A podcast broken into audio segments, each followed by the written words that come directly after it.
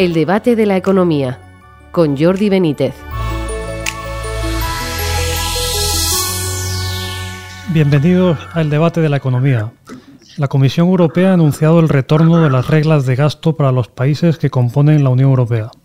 Como saben, estas reglas de gasto exigen un déficit inferior al 3% del PIB y una deuda por debajo del 60%. España está hoy muy lejos de estas cifras, especialmente en el caso de la deuda, que se sitúa casi en el doble de lo que pide Europa. Bruselas requerirá un plan de ajuste a cada país para que cumpla los porcentajes que plantea. Quienes tengan una deuda baja no tendrán que realizar ajustes, pero ese no es nuestro caso. La mayoría de los países deberán alcanzar las reglas de gasto en un periodo de entre 3 y 4 años y los muy endeudados como España en 7. Los que no cumplan serán multados. En un plano más positivo, la semana ha estado marcada por la confirmación de la puesta en marcha de la gigafactoría de Sagunto, que creará unos 3.000 empleos. Por otra parte, estamos pendientes de la evolución del IPC en Estados Unidos, que marcará también la evolución de los tipos de interés en Europa. Para hablar sobre estos temas tenemos hoy con nosotros a Leopoldo Abadía, es profesor del IES y autor de numerosos bestsellers de economía. Bienvenido, Leopoldo. Hola, ¿cómo estáis? Y a José María Rotellar, profesor de la Universidad Francisco de Vitoria. Bienvenido, José María. Hola, ¿qué hay? Bueno, pues si empezamos, empezamos, si os parece, por el retorno de las reglas de gasto. ¿Prevéis que sea muy doloroso para España? Eh, José María, por ejemplo, si quieres, empieza. Bueno, a ver, eh, las reglas de gasto son imprescindibles. De hecho, se deberían haber retomado mucho, mucho antes el que exista la disciplina fiscal y presupuestaria es positivo en sí mismo, pero todavía lo es más y es necesario cuando todos los países de la moneda única han entregado su política monetaria y mantienen la política fiscal. Los criterios de Maastricht, los famosos cinco criterios de Maastricht, los, los, los criterios de convergencia no eran un capricho, era esa necesidad de homogeneizar la economía de los países miembros de la eurozona para evitar turbulencias en ellos conforme se tomasen las medidas de política monetaria por parte del Banco Central Europeo, que se toman en función de las necesidades de la media de la eurozona. De manera que si una economía se separa mucho de lo que es la media de la eurozona, puede que esas medidas no le vengan bien, ¿no? Y puede distorsionar al conjunto de la zona euro. Por eso es imprescindible, aparte de por, la, propia gobernanza, la propia gestión, ¿no? De, del, presupuesto. No es asumible acumular cada año déficit. Eh, cada vez que hay déficit se incrementa la deuda, la deuda en valores absolutos sigue aumentando. De lo que se está hablando es de reducir el porcentaje de deuda sobre el Producto Interior Bruto, pero eh, de momento, mientras existan saldos presupuestarios negativos, exista déficit, seguirá incrementándose la deuda en valores absolutos y solo se reducirá ese cociente porque crezca más el PIB nominal. Pero tenemos una deuda de casi 1,5 billones de euros en el entorno entre el 115 y el 120%, y eso es inasumible. De hecho, si no fuese por el respaldo del Banco Central Europeo, España estaría teniendo serias dificultades, dificultades, si no para emitir, que a lo mejor también, al menos para financiarse, porque sería mucho más caro. No se puede seguir con el incremento del gasto, entonces, eh, retornar a las reglas fiscales bien.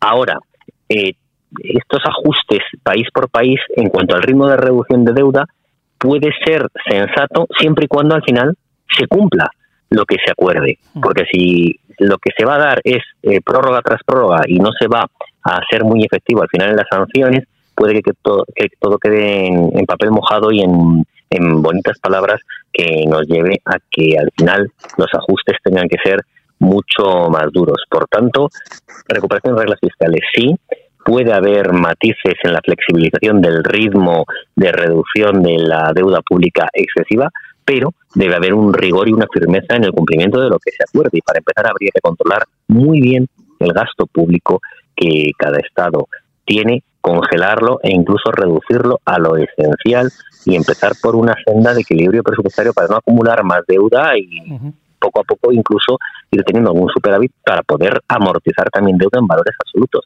porque la situación actual de endeudamiento es insostenible y si se sigue incrementando ese gasto sin tener eh, en cuenta estos desequilibrios, al final nos vamos a encontrar en una situación muy, muy comprometida, más todavía de la que estamos. Leopoldo, ¿cómo lo, ves?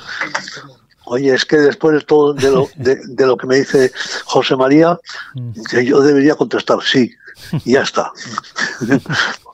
Oye, José María, yo, vamos totalísimamente de acuerdo.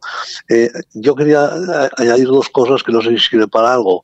Una, que muchas veces la gente me pregunta en las conferencias, bueno, ¿cuándo, ¿cuándo pagaremos la deuda? Y lo que y lo que me sale es decir nunca.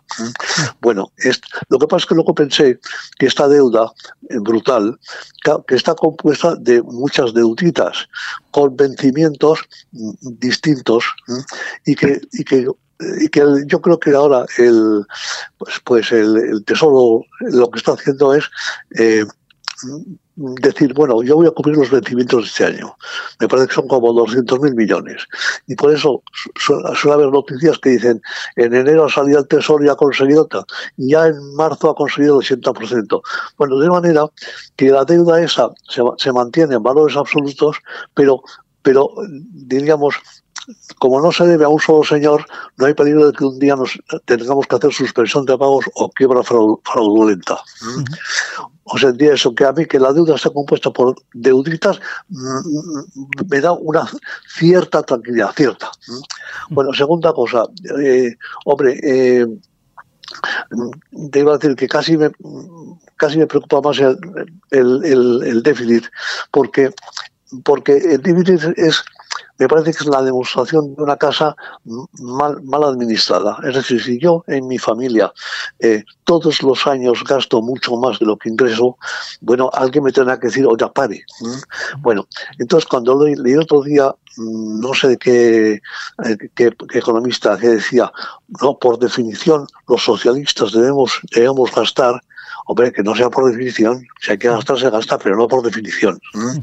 Bueno, entonces, por tanto, a mí esta, eh, esta, eh, esta asignación de, o sea, este tratamiento distinto, de manera que a, unos les aprieten más y a otros les aprieten menos en cuanto a déficit y en cuanto a deuda, me parece muy bien, pero con una condición, que sepamos claramente todos que el objetivo es el 3% y el 60%. O sea, oye, que nos dan, nos dan más flexibilidad, perfecto. Que no nos que pero que que, la flexibilidad no es decir, oye, venga tú, eh, barra libre. No, no, no, no. Las flexibilidades que nos permiten ser flexibles, porque si ahora nos pusiesen mm, llegar al 3% y al 60%, bueno, sería físicamente imposible. Bueno, pues, eso, eso es lo que, lo que me has dejado, José María. No, pero, por, eso, por eso, por eso habría que empezar por reducir el, el gasto y por obligar a esos países a que tengan un déficit inferior al 3% durante esos eh, planes mm. plurianuales e incluso equilibrio y algún superávit, porque la deuda al final es el resultado de la suma de los saldos presupuestarios. Si son negativos, aumenta la deuda. Si son positivos, se reduce.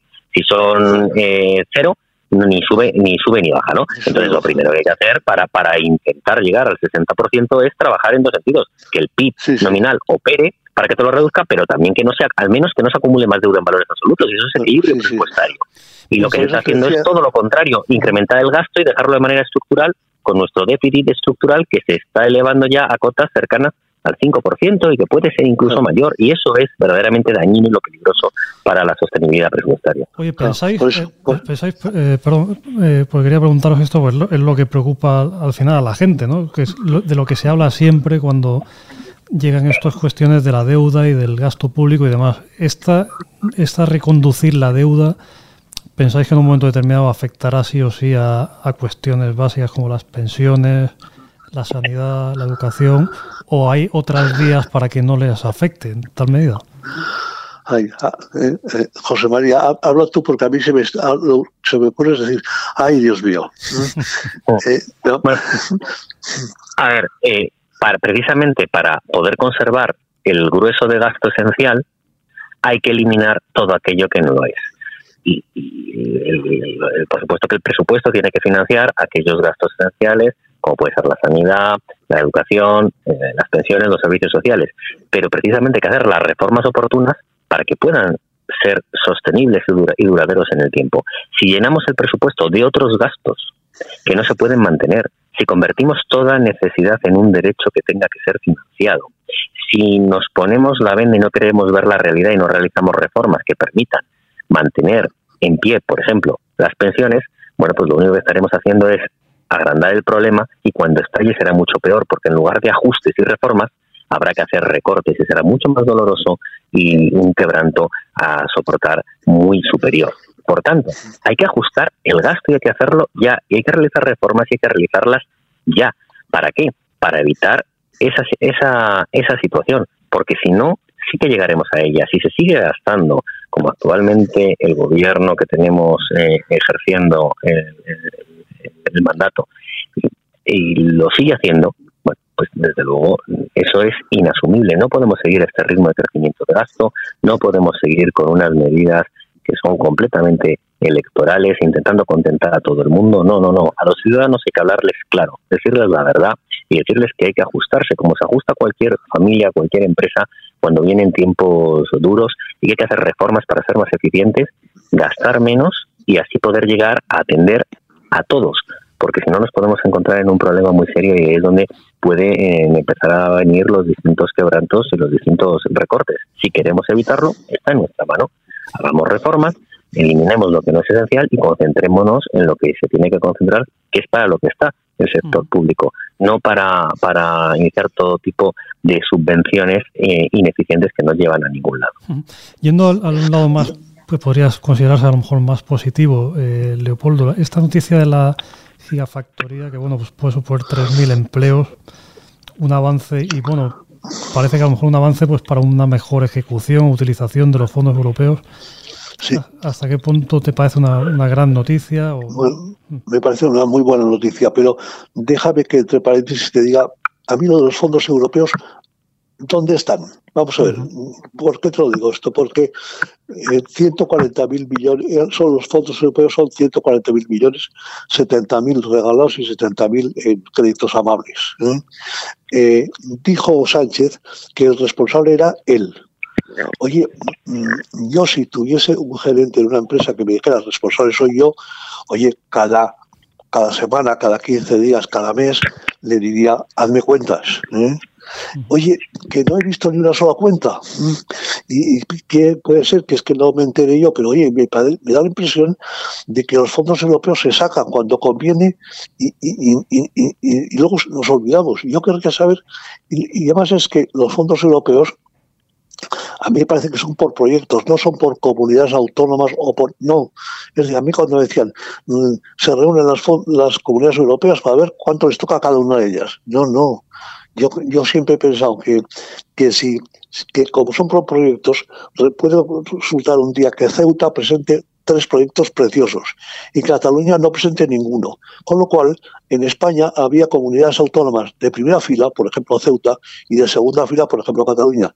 Esto, estoy exagerando, pero por tanto, que es que cada vez que hablo de fondos europeos me pongo un poquito nervioso, perdóname, Jordi. Bueno, entonces, oye, que con toda esta, con toda esta sermón, hombre, que a mí todo lo que sea que vengan, que, que, haya inversiones en España me parece precioso, precioso.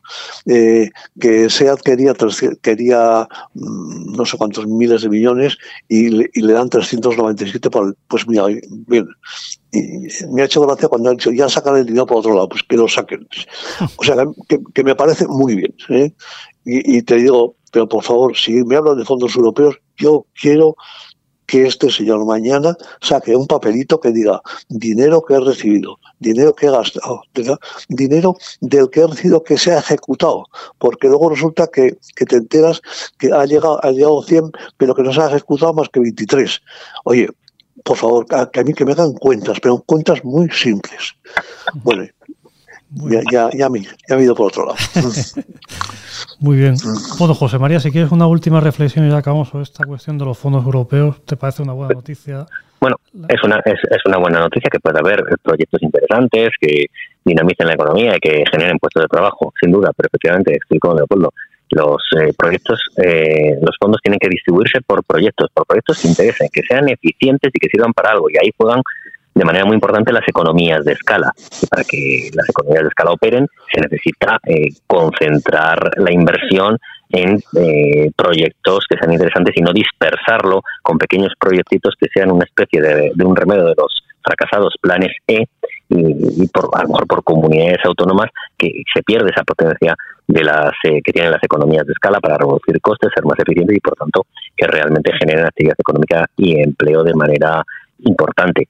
Y o se olvida eso y se empiezan a ejecutar eficientemente eh, con criterios técnicos, no políticos, los proyectos, o va a ser un fracaso y una oportunidad y una oportunidad perdida. Y vamos a tener al final gasto público porque aunque 70.000 vengan financiados 70.000 millones por la Unión Europea sale de los contribuyentes de toda la Unión también de los españoles y 70.000 millones que son aunque sean buenas condiciones que son préstamos es más deuda no y ya hemos hablado hace un momento del gran problema de deuda y de déficit que tenemos muy bien, bueno, pues hemos llegado al final del programa. Muchas gracias, eh, Leopoldo Abadía, muchas gracias, José María Rotellar, y a todos ustedes por seguirnos y les esperamos en una próxima edición del debate de la economía.